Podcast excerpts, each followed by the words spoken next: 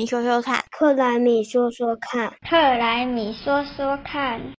欢迎大家回到我们克莱米说说看，我是千欧妈妈，我是瓶子，我是微微。今天我们要讨论的主题是极端天气越来越频繁，那我们万能的政府可以保护我们到什么地步呢？首先，今年除了疫情之外，新闻很多热点都是在报道世界各地各式各样的天灾，像西欧啊，包括德国、比利时、荷兰等地区，在七月的时候就受暴雨影响，历经了他们说是世纪洪灾。北美和北欧则持续的遭遇热浪袭击，加拿大和美国也出现前所未有的热浪，加拿大甚至出现四十九点五度的高温。平常很凉爽的芬兰、挪威、瑞典这些高纬度国家，也出现了超过摄氏三十度的异常高。温，那我们隔壁邻居日本，在以温泉闻名的热海市，在七月有记录到有史以来最高的降雨量，然后它的暴雨引发了大量的土石流在山坡冲下来，造成一百三十栋的建筑物受灾。中国的部分也是灾害频仍，七月的河南省遭遇罕见大暴雨，官方说是千年一遇。郑州不止医院停电，然后地铁隧道全部都被淹没，交通瘫痪之外，它的伤亡非常的惨重。那我们自己在高雄的也有切身之痛，大雨就是一直下，一直下，一直下，下到我们家地下室都已经从地上渗出水来了。我们天天清水清了一个月，上半年天天希望赶快下雨的，转眼不到一个月就天天祈祷雨赶快停。像这样世界各地的极端天气的事件也越来越多，也越来越让我们焦虑了。那微微含瓶子在日常生活中有感受到气候变迁越来越紧急吗？在今年超级热的五月的时候啊，又遇到了台电的机组跳电，真的很难没有感觉吧？今年的五月创的用电新高呢？我觉得跟气候变迁 可能没有那么大的关系，单纯可能是因为防疫，大家都要待在家里，然后开冷气。但是呢，跟气候变迁比较有关系的是，那个时候又碰到了水库的缺水，所以少了水力发电的这些紧急可以调度的的机组，那也是导致最后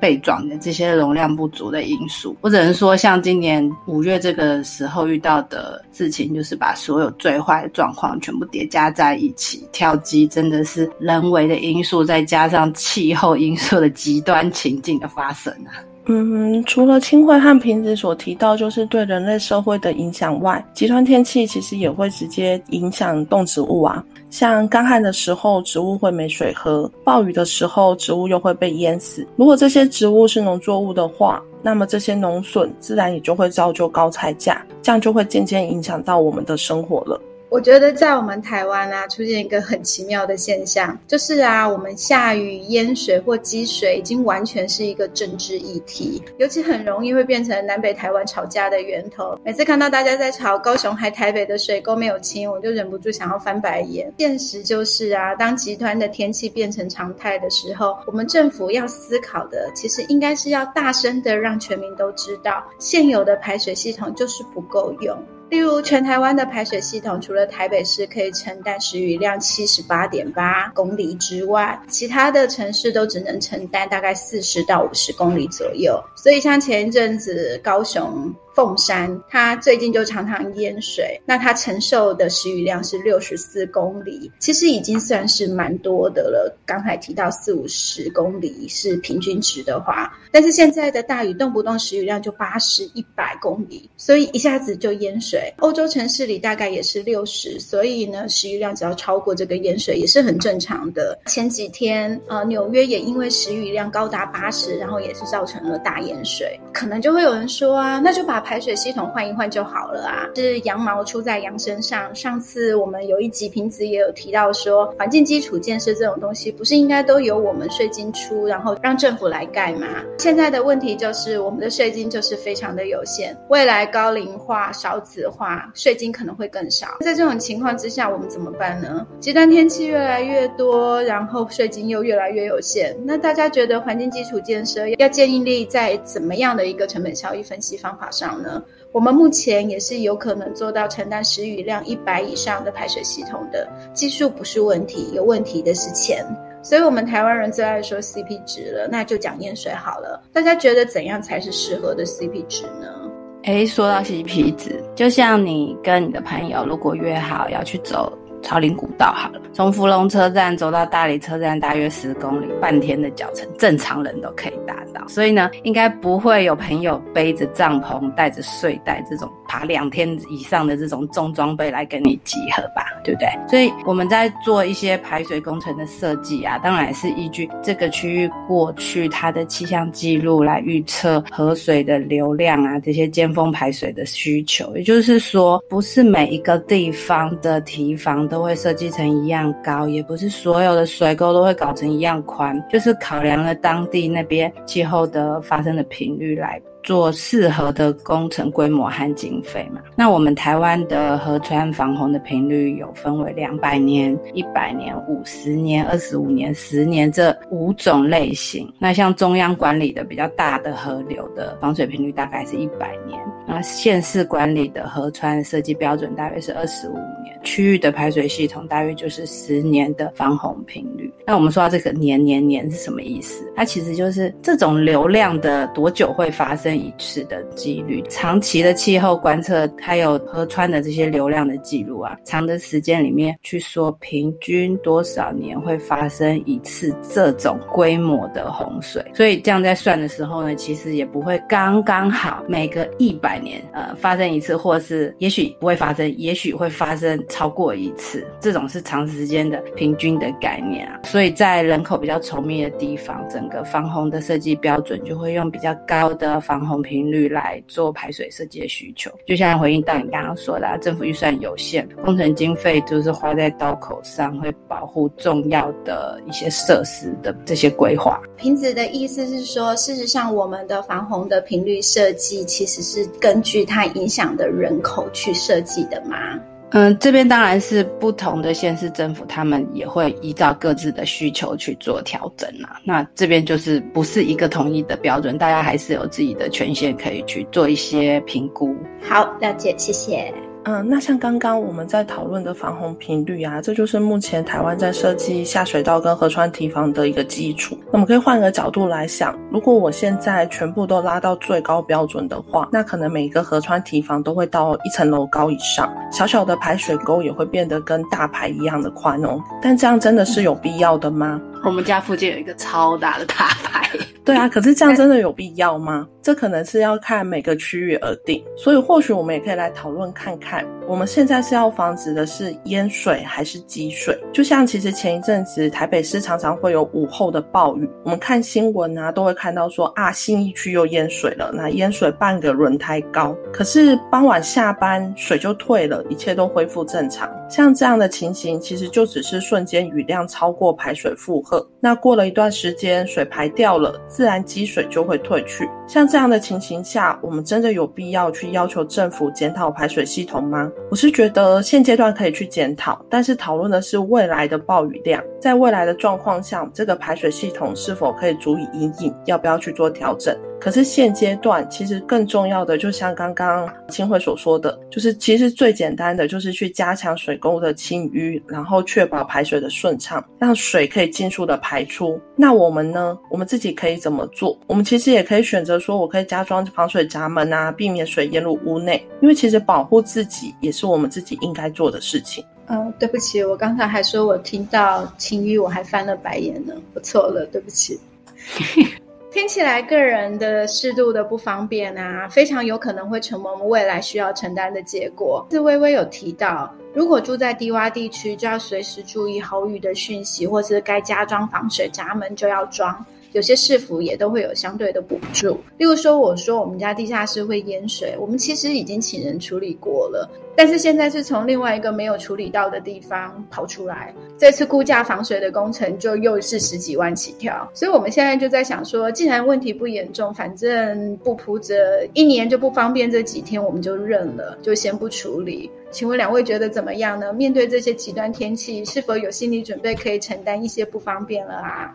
我觉得淹水不只是有财产损失这种事，也有一些地方山坡地的话，可能会危及到生命安全这种，所以有一些不方便是像那种紧急撤离和预防性的撤离啊，这就是部分区域的人他不得不忍受的短暂的不方便。可是今年大家也都体会到了缺水的不方便，甚至就是在呃水资源有限的情形下调度有一个比较长的。时间要分区轮流供水，甚至有些人要面临停工或是休耕，这些不得不忍受的不方便啊。也有一些少部分不愿意承受这些不方便的人，他可能有透过他其他方法，像因为水资源的部分，就是可能还可以超抽地下水啊。大家都知道，过度使用地下水可能造成更大的问题。这些被超抽的地下水如果没有得到补充的话，会造成地层下陷。这种短期的需需求造成的其实是长期的破坏，会有更严重的影响。像大家现在比较关注的就是彰化云林地区，他们嗯地下水超抽引发的地层下陷，已经有可能会危害到我们高铁的基础的这些安全嘞。嗯，我觉得可以从一个区域的概念来看。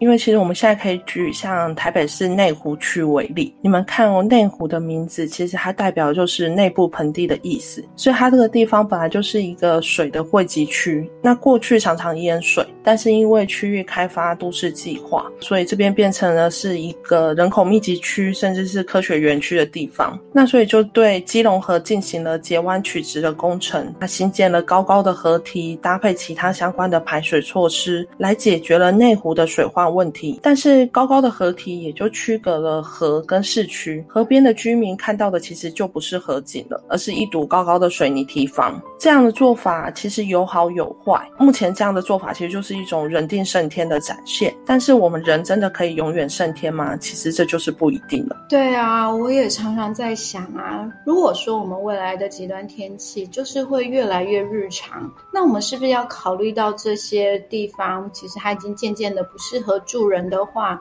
我们应该是要有一些长期的对策。像荷兰现在啊，就在大规模的还地雨水，就是希望可以慢慢的把被开发的原来的泛滥平原区还给河流，留给河川泛滥的位置，来应应未来的极端暴雨的情况。那我们台湾呢，是不是也需要开始认真来面对？例如说，我们可能山坡地一些不适合住人的山坡地，我们是否也要面对还地于山这个选项呢？刚刚微微有提到人类引以为傲的这些人定胜天的工程技术啊，荷兰过去就是一个与海争地、填海造陆世界有名的，可是连他们都开始思考要把土地还给大自然，就是一种自然为本的具体做法。我看了一下哦，这个还地于水的政策啊，其实它也没有办法一朝一夕就可以完成。基于民众他没有办法 那么快速的配合，也是要搭配整体的都市发展和规划，要用一个世代为单位的这个时间轴啊，逐渐的开发调整。这主要是在奈梅亨这个城市啊。它是一个位于荷兰的东部，接近德国。那沿着欧洲最大的莱茵河的分支，它这个这个城市是荷兰里面历史悠久的城市。那它也是他们国家计划的环地于河的一个部分。他们就是已经大规模的在开始针对洪泛来作为控制。他把部分的河堤，刚刚刚有提到嘛，我们用河堤来挡住河流，那限缩了这个河流可以走的。路啊，他们的做法就是把河体往内缩，往内缩了三百公尺。大家想一下，呃，的确会限制到某一部分人。总之，对对部分当地区原本的人是有受到影响。所以它是河川的两边都限缩三百，所以就是加起来是六百。所以它影响的范围是河川两岸的六百公尺的人嘛。对啊，他就是为了要让河他该走的路，你就还给他，就是有点像还地于民。我们也是还地于河，要让那个河流有更宽阔的泛洪的这个区域啊。那我觉得有时候向大自然低头啊，也许才真的是 CP 值更高的做法。哇哦！嗯，或许我们也可以换一个角度来看这个问题啊。那刚刚讨论了荷兰，那我们现在来看看台湾。其实像现在我们看到相关的道路和边坡的防护等等相关的措施，其实它都有分它的一个修护等级。并不是说一定要做到像铜墙铁壁呀、无坚不摧。在道路工程里面，他们就会去评估说道路的使用频率、还有重要性等等相关的因素。比如说，像我们大家都知道的国道、高速公路，它要求的标准就是最高。可是很多小条的呃县道的部分呢，它可能尽头就只是几户人家。那在修护上，他们就会是以维持道路可以使用为基础，所以这样子其实也是在修护和成本上去尝试取得一个平衡的做法。哎，那微微说的就是有一条路，它通到我最爱的那个在山上吃野菜的这种香积城，它可能就嗯不一定会修，因为只为了。只为了一一户，可是却要开三批路的这种道路呢？到底需不需要花很多钱去维持？对对啊，所以可能像刚刚平时所说的这样子一条路，它可能甚至不会是我们平常习惯的柏油路，它可能就只是泥土地或者是水泥铺面，只要维持它可以使用就好。所以并不是说每一条道路、每一个围墙，它要求的标准都是一样的。这也是我们一个去讨论，就是成本效益，然后跟呃实际想要获得的一个防护之间的一个取得平衡的方法。真的，所有的决策真的都需要评估。那 CP 值当然是我们在评估投入和效益的重要指标，但是所有的呃评估都是只有考量人类的角度。然后去评估这个效益的话，就有可能在气候变迁越来越严重的这个状态下呢，会有更多不确定的风险存在。所以我觉得，像荷兰和呃我们台湾这边在做这些评估的新的趋势上啊，也就是基于气候风险这些纳入考量以后，也许效益最高的选项会跟大家原本心里想的不太一样。总之，极端天气变成新日常的现在。若是我们想要自己什么事都不做，只想等着万能的政府用有限的税金提供有限的服务来拯救我们的话，那就太天真啦。个人也需要有心理准备，我们自己还是需要承担一些不方便甚至是损失的。所谓天助自助者，生命财产是我们自己的，最终要承担后果的还是我们自己，所以还是要自己的家园自己顾好来的啦。好，那我们今天就到这里，拜拜，拜拜。拜拜，下次要再一起听哦。